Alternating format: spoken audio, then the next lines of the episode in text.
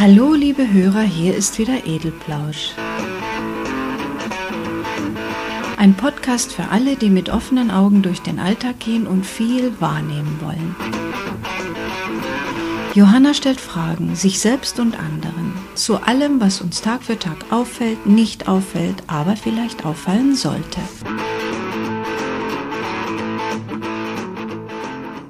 Ein einziger Restparkplatz war noch vor dem Supermarkt. Das ist meiner, dachte ich. Nur leider kam ich zu spät um die Kurve. Und ein wesentlich größeres Fahrzeug als meine schickte sich an, in die Lücke einzubiegen. Na gut, dann nicht, habe ich mir gedacht. Doch was geschah? Der Fahrer fuhr zurück und bot mir den Platz an. Ich war so verdattert, dass mir der Parkplatz fast noch flöten gegangen wäre. Natürlich habe ich hinterher Ausschau nach dem Fahrer gehalten, auch nach dem Auto. Wollte der plötzlich gar nicht mehr einkaufen? Doch, er stieg ganz weit hinten aus. Ich wartete, denn so einen Menschen musste ich mir aus der Nähe ansehen. Ein sehr netter Mensch. Er lachte, als ich den Grund für seine Freundlichkeit wissen wollte. Hoffentlich sagt er jetzt nicht ältere Frauen am Vorrang, dachte ich mir und hasste mich für meine blöde Fragerei. Aber er sagte etwas eigentlich Unpassendes. Gemeinsam klappt doch das Leben besser. Warum soll ich nicht mal zurückstecken? Vielleicht stecken Sie morgen anderswo zurück. Gemeinsam klappt das Leben besser. Also miteinander, nicht gegeneinander, ist klar. Meine Freundin Doris hat mal zu mir gesagt, ich kritisiere immer nur. Die netten kleinen Dinge des Alltags sollte ich doch auch mal würdigen. Stimmt. Ich werde mich bessern. Vor allem jetzt, nachdem mir einer diesen tollen Satz gesagt hat. Gemeinsam klappt das Leben besser.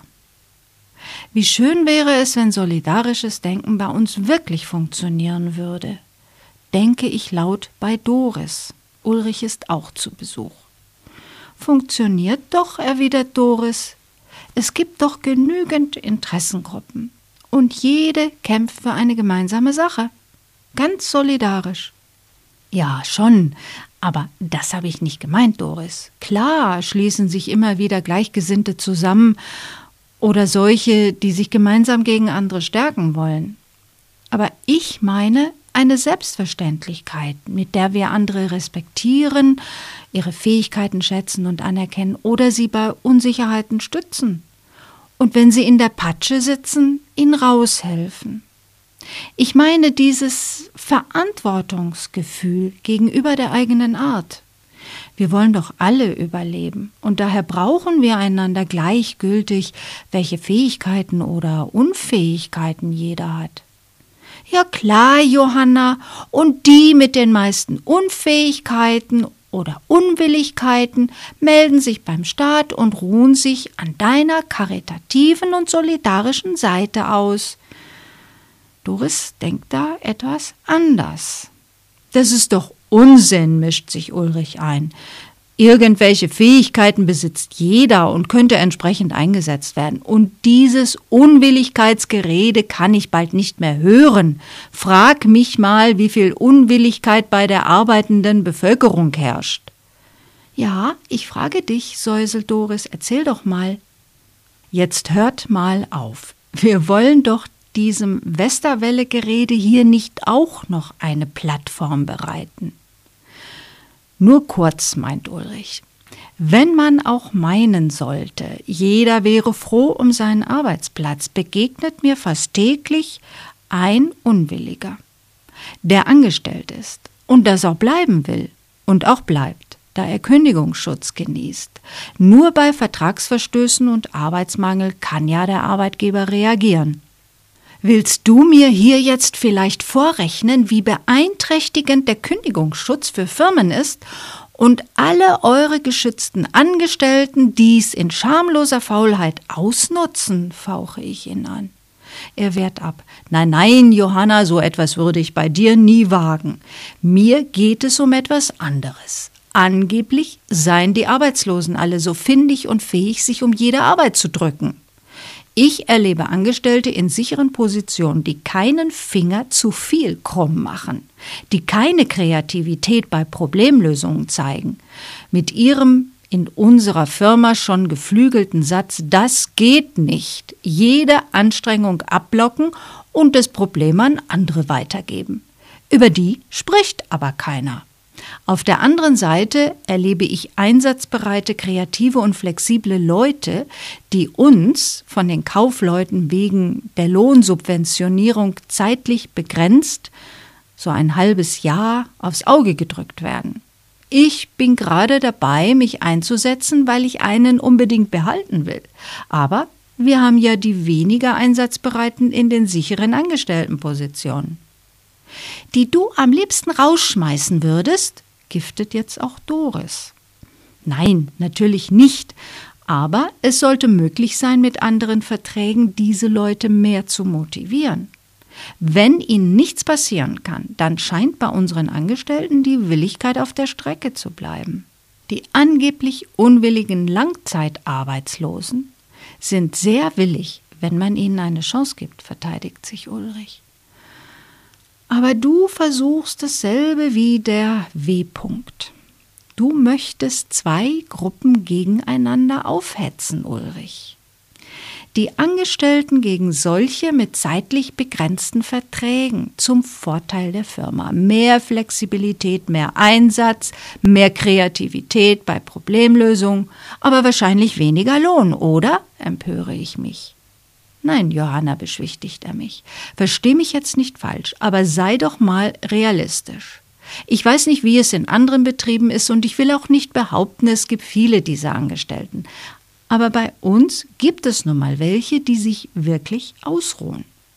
Nachdem die Arbeitsplätze wegen Rationalisierung und Umstrukturierungen immer knapper werden, kann man doch nicht wie ein Beamter ohne Anstrengung seinen Dienst schieben und andere bekommen keinen Job, obwohl sie sich anstrengen wollen. Im Grunde sind die Zeiten vorbei, in denen es für Ausruhen Geld gab. Doris winkt ab, weil ich schon wieder wütend den Mund aufmachen will. Stopp, Johanna, bevor du explodierst. Du hast vorhin vom gemeinsamen Bewältigen des Lebens und von Solidarität gesprochen. Unsolidarisch ist es aber auch, eine unkündbare Position als Hängematte zu nutzen. Da muss ich Ulrich recht geben. Da allerdings wird nur das Unternehmen geschädigt, während bei den sogenannten findigen ALG-2-Empfängern wir alle die Steuern zahlen, die dumm sind. Jetzt hat sie es losgebracht, ihr Ärgernis. Du hast doch gehört, Ulrich hat auch gesagt, die Langzeitarbeitslosen, die er kennengelernt hat, waren sehr willig. Jetzt gifte ich mal in ihre Richtung. Bei dir hat ja die Aufhetzerei ganz gut funktioniert. Westerwelle und Krawallpresse haben ihr Ziel erreicht. Die Sündenböcke für die Staatsverschuldung sind eindeutig identifiziert. Die Bevölkerung schreit nach handfesten Strafen und Kürzungen der Leistung. Sonst arbeitet sich der brave Bürger ja zu Tode und die Findigen verlottern in dekadentem Leben. Doris, du bist doch ein Mensch mit analytischem Verstand. Eben, meckert sie. Und der sagt mir, ein Sozialstaat hat seine Grenzen. Und die haben wir jetzt einfach erreicht. Selbst wenn es nur ein geringer Prozentsatz, Promillsatz, ergänzt Ulrich. Aha. Gut, fährt Doris fort. Also, auch wenige, die das System ausnutzen, kosten unser Geld und das will ich nicht. Es gibt in allen menschlichen Gemeinschaften Einzelne, die das Solidarprinzip ausnutzen. Aber eine gesunde Gesellschaft, die verkraftet das, meine ich dazu. Im Übrigen gab es diesen Missbrauch von Sozialleistungen auch schon immer. Vor 20 oder auch vor 40 Jahren. Deutschland ist daran nicht zugrunde gegangen. Das Hochspielen dieses Missbrauchs hat momentan doch einen ganz bestimmten Grund und der ist auch dir nicht entgangen, Doris. Ja gut, Wahlen und Fischen nach Stimmen ist klar. Populismus ist unter Politikern ja wie eine ansteckende Krankheit. Doris ist genervt. Aber Johanna, es ist nicht von der Hand zu weisen, wie viel Geld uns unser Gemeinsinn kostet und auch noch weiter kosten wird. Auch du wirst dann höhere Steuern und Abgaben zahlen müssen. Wird dir das gefallen? Was ist, wenn du mal das solidarische Verhalten der Restbevölkerung brauchst? Doris starrt Ulrich an. Offenbar ist das ein Szenario, das sie sich noch nie vorgestellt hat. Gemeinsinn bedeutet, alle leisten einen Beitrag, fällt ihr ein. Und ich leiste ja bereits seit Jahrzehnten meinen Beitrag. Also steht mir dann auch zu, von den anderen solidarische Unterstützung in Anspruch zu nehmen. Aber wer nie etwas geleistet hat, und die meine ich eigentlich, der hat auch keinen Anspruch, bleibt sie fest bei ihrer Meinung. Ich will bei dem Wort gemeinsam bleiben, denn an dem hatte ich im Prinzip die ganze Diskussion aufgehängt. Mir reicht's nämlich mit den Elendsdebatten über die faulen Arbeitslosen. Gemeinsam heißt aber auch, die Schwachen zu unterstützen. Wenn eine reiche Anwältin zum Beispiel eine Putzfrau für fünf Euro anstellt, stimmt etwas nicht mit dem Gemeinsinn. Die Anwältin kann völlig schmerzfrei und ohne existenzielle Konsequenzen sogar 20 Euro zahlen, zuzüglich Lohnnebenkosten. Und sie kann ja alles von der Steuer absetzen. Die Putzfrau müsste nicht zusätzlich die Gemeinschaft aller Steuerzahler beanspruchen, indem sie aufstocken muss. Ach ja, Genau, mit dem aufstockenden ALG 2 für die Putzfrau würde die reiche Anwältin über ihre Steuerzahlungen ja auch belastet. Eigentlich spart sie ja gar nichts, wenn sie nur 5 Euro zahlt. Wenn ihre gesamten Anwaltskollegen das auch so machen, dann belasten sie sich gegenseitig gemeinsam über die Ausgaben im Sozialbereich, über ihre Steuern, die sie zahlen. Tolle Idee von mir, finde ich, und bin ganz begeistert. Ja, klar, meint Ulrich. Nur Doris, du und ich werden auch belastet. Obwohl wir überhaupt keine Putzfrauen haben. Siehst du, Johanna, grinst Doris, so ist das mit dem Gemeinsinn. Du zahlst für andere etwas in einen Topf und selbst hast du unter Umständen nie etwas davon. Gefällt dir das? Ja, spinnen die, die haben mich nicht verstanden. Ich habe gemeint, wer genug hat, muss nicht geizig sein und die Allgemeinheit belasten, um eine Leistung zu erhalten. Versuche ich deutlich zu werden. Die Evolution ist nicht so verlaufen, wie du es gerne hättest, Johanna, klärt Ulrich mich auf. Von Gemeinsamkeit oder gegenseitiger Unterstützung kann da nicht die Rede sein. Der, dessen Gene Egoismus und Stärke enthalten, der überlebt. Wir sind aber keine Einzeller mehr, Ulrich, wehre ich mich. Und auch bei denen haben die Forscher herausgefunden, dass schwache Exemplare bei Nährstoffmangel Selbstmord begangen haben, um wenigstens ein paar anderen das Überleben zu sichern. Also Gemeinsinn sichert das Überleben der eigenen Art. Nee, das ist ein Beispiel für meine Theorie, behauptet er. Nur das die Schwächeren in dem Fall von selbst aufgegeben haben. Selbstlosigkeit verlange ich ja nicht gerade bei den arbeitslosen Menschen, wirft Doris dazwischen, aber wenigstens etwas mehr Engagement, wenn wir schon von Gemeinsamkeit und Gemeinsinn sprechen. Gut, werde ich pampig. Dann lass uns doch mal eine Gemeinschaft beschreiben. Es gibt da Menschen, die intellektuelle Arbeit machen können, die organisatorische Arbeit machen können, die handwerkliche Arbeit machen können, die wissenschaftliche Arbeit machen können, die Dienstleistungen erbringen können, die in der Landwirtschaft arbeiten können oder überhaupt die Nahrung für die Menschen sicherstellen können. Habe ich was vergessen? Ach ja, die künstlerische oder kreative Arbeit machen können. Dann haben wir verschiedene Menschen, körperlich, seelisch und geistig gesunde, dann körperlich, seelisch und geistig Behinderte oder gar Kranke, junge und alte. Es gibt sicherlich noch viel weitere Facetten, aber das führt zu weit. Alle Menschen in dieser Gemeinschaft haben oder hatten ihre Aufgaben, bis sie alt oder krank sind, aber immer eine Daseinsberechtigung. Warum wird denn der Nutzen und damit die Bezahlung eines Menschen an seiner Produktivität gemessen? Also an dem, was er für andere Nützliches, Brauchbares herstellen kann. Menschen, die in der Beziehung nichts können, die werden an den Rand gedrängt.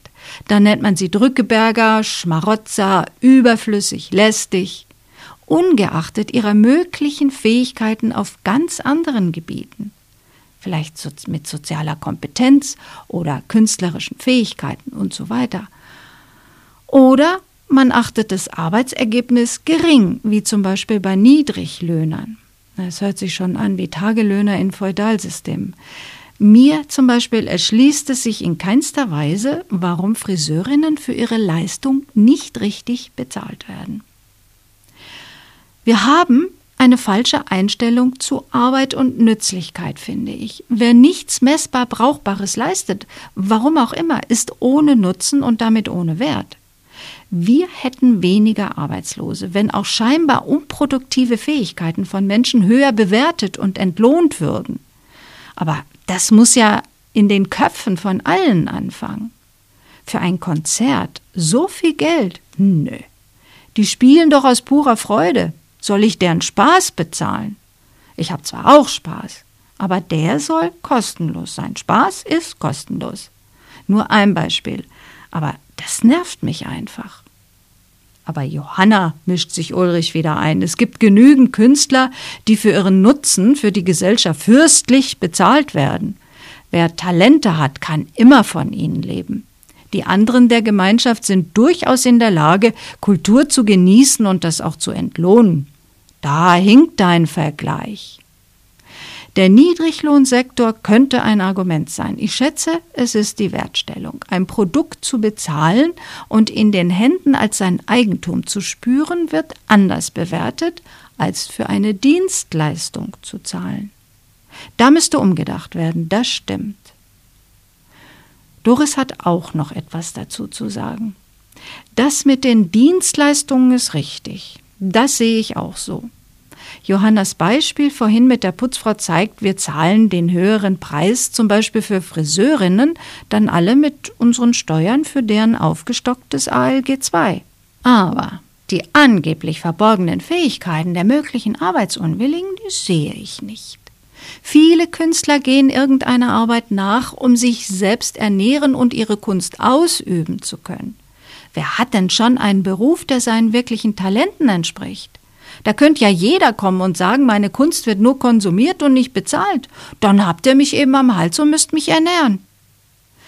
Ja, also das habe ich jetzt nicht gesagt, Doris, wäre ich mich. Ich habe lediglich gesagt, kreative Leistungen, die meist billig oder kostenlos konsumiert werden, sollten den produktiven Tätigkeiten gleichgesetzt werden und nicht nur, wie Ulrich gesagt hat, wenn Geschäftemacher mit perfektem Marketing fürstliche Bezahlung für sich und ihre Künstler erhalten.